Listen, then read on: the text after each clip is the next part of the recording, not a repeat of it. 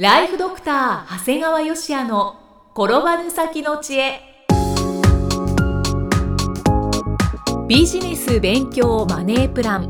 介護ライフワークバランス。この番組では認知症専門医であり経営者でもある長谷川芳也が人生を10倍豊かにする知恵をお届けします。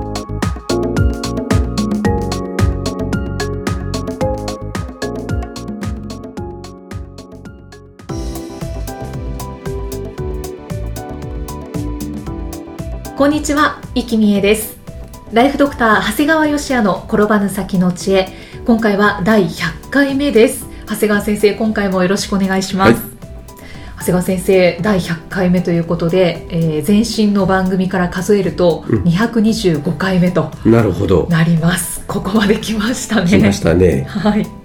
では100回目の今日はどんなお話でしょうか？まあ今日はね、いわゆるこう寿司は手渡しに限るというところから、ちょっとニューヨークの話まで行っちゃおうかなと思ってます。はい先日ね、素晴らしい方々と夕食を共にさせていただきました。メンバーは私を含め4名。ちなみにメンバーの血液型の構成は B 型3名、O 型1名。まあ O 型の方にね、こう全体のバランスをとっていただきながら、はい。もういわゆる活発で、まあ、一部バラバラな でそして刺激的な会話に花が咲きました。やっぱり長谷川先生の周りには B 型が集まるんですね。そうですね。でねそんなメンバーに負けないほど素晴らしかったのがまあ知る人ぞ知る、まあ、東京四谷のお寿司屋さんだったんですが、はい。まあ、今回、えーこのメンバー4人の中のお一人が招待してくださったんですがその方はなんと1年前に予約されたそうなんです。ええその期待に全く負けない素晴らしい料理でしたと。結構ねこの4名はねはい。美味しいもんよう食べてる面々なんですよ。あそうなんですね。その4人ともが今まで食べた中で最高と感嘆させるものでしたね。それはすごいことです。特にね握り寿司は親方の手から直接こうお客さんに、まあ、手渡しするというスタイルなんですよね。斬新ですね。これで決して斬新なわけじゃなくてちゃんと理由があるみたい。はい。まず一つ目はね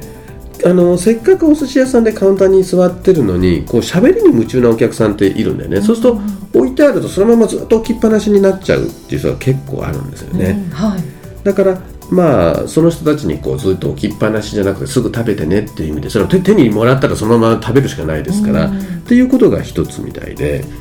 でもう一つはねお寿司の理想っていうのはこうできるだけご飯を軽く握ることだそうなんですね。はいただ置くという寿司を置くということを前提にするとどうしてもある程度固めに握らないといけないし特に女性なんか箸を使ったりする人もいるし、もう外人さんの中には2つに切ったりするような人もいるもんだから、そうするとより硬く握らないといけないんですよね。なるほど。だからそれよりもとにかく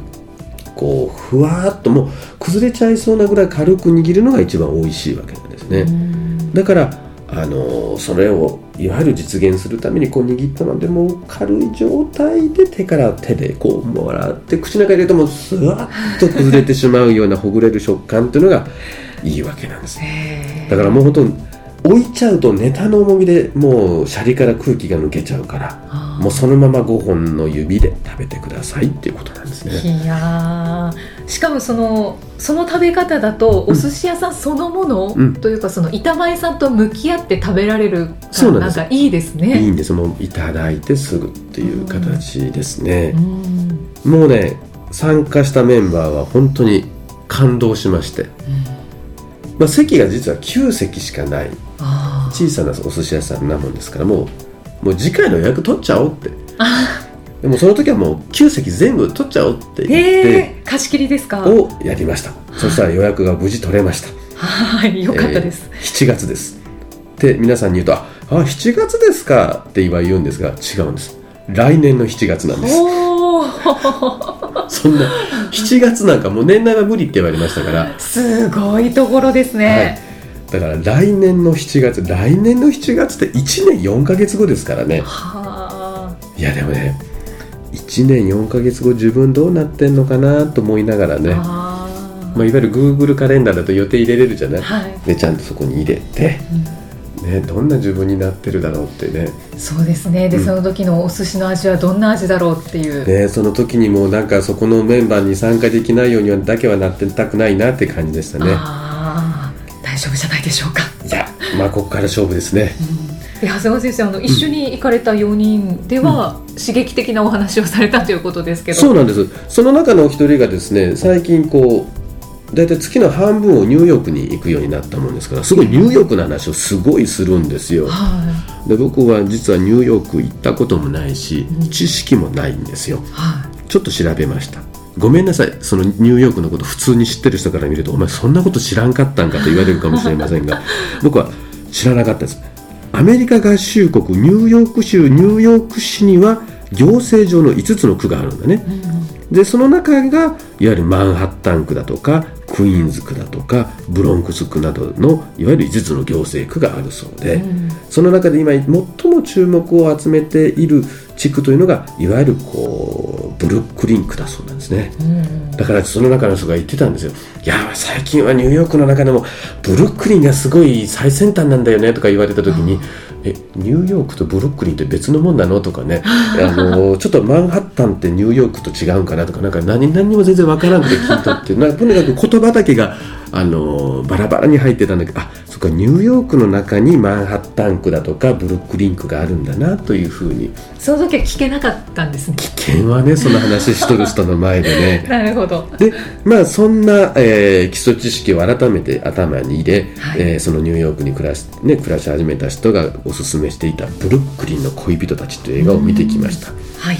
もともとねブルックリンっていうのはもともとアメリカの中でもすごいあの歴史を持つエリアだそうで、もう本当に350年ぐらい前からあのオランダ人の入植にまで遡るそうなんですよ。うん。でまあいわゆるマンハッタンとブルックリンを結ぶこうブルックリン橋っていうのが完成してでニューヨーク市に併合されたそうなんですね。はいでもともとねいわゆるこうマンハッタンとすごく二人三脚で発展していったそうなんですけどもなんかねブルックリンっていうとね実は僕それも知らんかったんだけどよよう知ってる人はブルックリンっていうとなんとなく治安が悪くて貧困層が住む地区だっていうイメージだったそうなんですね、まあ、実はそれも知らなかったんですけどね。まあ私もそうですね。あ だからもともとだからブルックリンって言うとちょっとあんまり治安良くねえなみたいな感じが普通は思ってるみたいで。はい。でそんなブルックリンに変化がこの10年ぐらいでこう来てたみたいへえずいぶん最近ね。そうなんです。いわゆるこうマンハッタンがやっぱり一番おしゃれなんだけどいわゆるこうマンハッタンだとこう家賃も高いしっていうところでいわゆるそういう魅力を感じたアーティストたちがブルックリンクの方へ移り住んできてちょっと最近はおしゃれなエリアとして注目されたということなんです。そうなんですね。ですから映画の中でもね結構随所におしゃれなエリアが映し出されてて。でねところどころこうニューヨークっぽい背景が映し出されてて美しいんですよ。まあ個人的にはねもうアン・ハサウェイさんが綺麗やなと思って見てて。でねすごくこの中ではこうブルックリンに実際実在するライブハウスとかそこに出演する演奏シーンがねミュージシャンの演奏シーンがそういくつか紹介されていてもうその音楽だけでも十分楽しめるほどおすすめの映画でしたね。うん。そうなんまあだからニューヨークって知ってる人から見るとこんなやついるんかと思うような話だったんですけども あの僕としては結構、えー勉強になったなと思って。また新しい知識が。ちょっとあの頭に入ったなというふうに思っています。でそんなねいわゆるニューヨーク、まあ、何度もしつこいようなんですけども行ったこともないニューヨークなんですけどもはい。僕はねニューヨークっていうとねもう篠田東光さんの作品がぴったりだと思ってるんだよね、うんもうこれ篠田東光さんっていうのはまあぜひ皆さんも一度もう今あのスマホでもすぐ見れますから篠田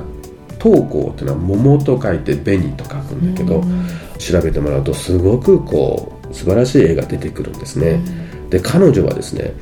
1913年生まれで現在101歳でご健在です。すごい。ご健在なんです。はい。でまあが上すごく着こなされてるもんだからもう人によっては女性なんかだと着物雑誌なんかでね知っておられるかもしれないんですけども、はい。あとにかく幼少から書の手ほどきを受けて戦後本格的に創作活動を再開し墨による新たな型を描き出し独自の抽象芸術へ移行されて1956年単身ニューヨークに渡ったそうすごいよね。かっこいいですね。その時代1956年昭和31年に単身でニューヨーク渡ると。だから国際的にも高い評価を受けられてるんですね、はい、でちなみに映画監督の、まあ、篠田正宏さんというのはいとこになるそうなんですね、いわゆる「ニューズウィーク」ではあの世界が尊敬する日本人100名にも選ばれてるんですね。あそうなんですね。そうなんですだからまあ知らない人は知らないけど知ってる人はすごく知っているということなんですね。でも長谷川先生はいろんなあの画家さん好きな方、うん、たくさんいらっしゃいますけど、うん、篠田東子さんもお好きなんですね。これはですねすごい好きなんですね。だから最初に出会ったのは近所の画廊さんからこんな展覧会がありますからって言った招待はがきだったんですね。でなんとなくこうあちょっと変わってる絵だなと思ってあんまり行かないんですけど、まあ、惹かれて画廊に行って、実は即決で買ってしまったんですね。そうなんです、ね、はい。その後もすっかり魅了されて現在6点ほど所蔵されています。でそのうちの1点がね1956年にその単身ニューヨークに渡った時の作品があるんですね、はい、これ「立身」って書いてあるんですね「えー、立つに心心が立つ」という。でその言葉一回辞書で調べてみたんですけどこんな言葉ないんですねでその画廊を通じて篠田東子さんに確認したんだけど、まあ、これはもう自分で作った言葉だって。その時の心情で書いたそうです。よくない。心を立てる。辞書にない言葉なのになんかおお素敵だなって思いますね。そうなんです。でねぜひ皆さん、まあ、例えば東京に住んでる方なんかだったらこうぜひ見てきていただきたいのはあの2005年に汐留にオープンしたコンラッド東京のロビーにねこの篠田さんのものすごい対策が掲げられてますねですから、まあ、汐留ビルの1階から直通エレベーターで28階まで上がるとそこにコンラッド東京があるんですがもう天井まで伸びるすごい大きな空間がある中に篠田東光さんの巨大な壁画が収まってるんですね。あのまあ、別にこの作品見るだけだったら別に宿泊する必要ありませんのであのそれだけで全然大丈夫です。はい、僕は、はい、僕は退勤働いて家族と泊まりました。えこの絵を見るためにですか、まあ、理由つけてね、うん。すごいですね。結構高いホテルなんだねこれこんな東京。そうです。汐留ですしね。そうなんだね。だからそこへ、うん、この絵が見たいがために。本当にお好きなんですねいやよかったですね、うん、もうこの絵を制作された時が篠田先生92歳だったんだよね。だからこの壁画が収まった日にねコンラッドの支配人が篠田先生にこれでホテルにハートが入りましたって言われたそうなんですよね。なんてなんて粋な言葉でしょう。粋な言葉だけどね、はい、本当見ていただくと思うんだけどねこれ92歳でこれだけの対策が書けるんだと思った。それが驚きでしたね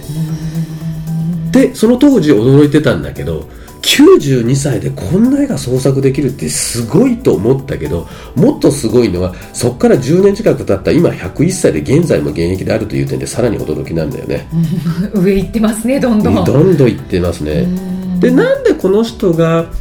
このニューヨークの話でふと思ったかっていうと結局今グローバルな時代になってきてなんとなく結局日本人が評価されるってこういう部分じゃないかなと思ったんだよね。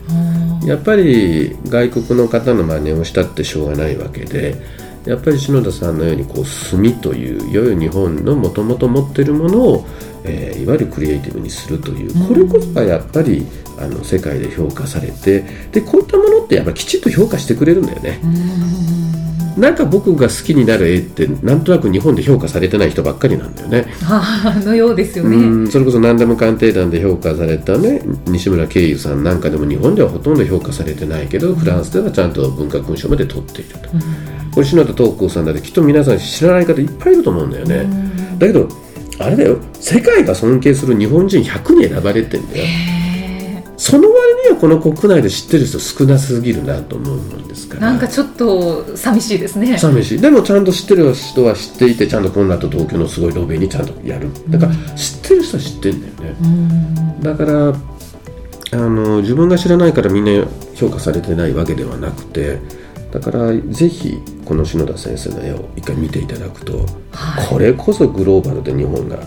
戦える分野じゃないかなというふうに思って見ていますね。書ですね。書抽象画ですね。うん、そうですね。書、うん、墨を使った抽象画ですよね。はい、はい、あのニューヨークにぴったりだと感じられるということなので、えー、篠田東光さんの作品皆さんもぜひご覧になってみてください。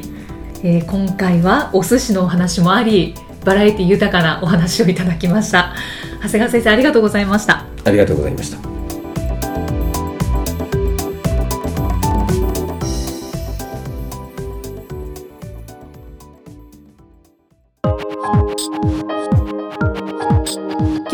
送はいかがでしたか？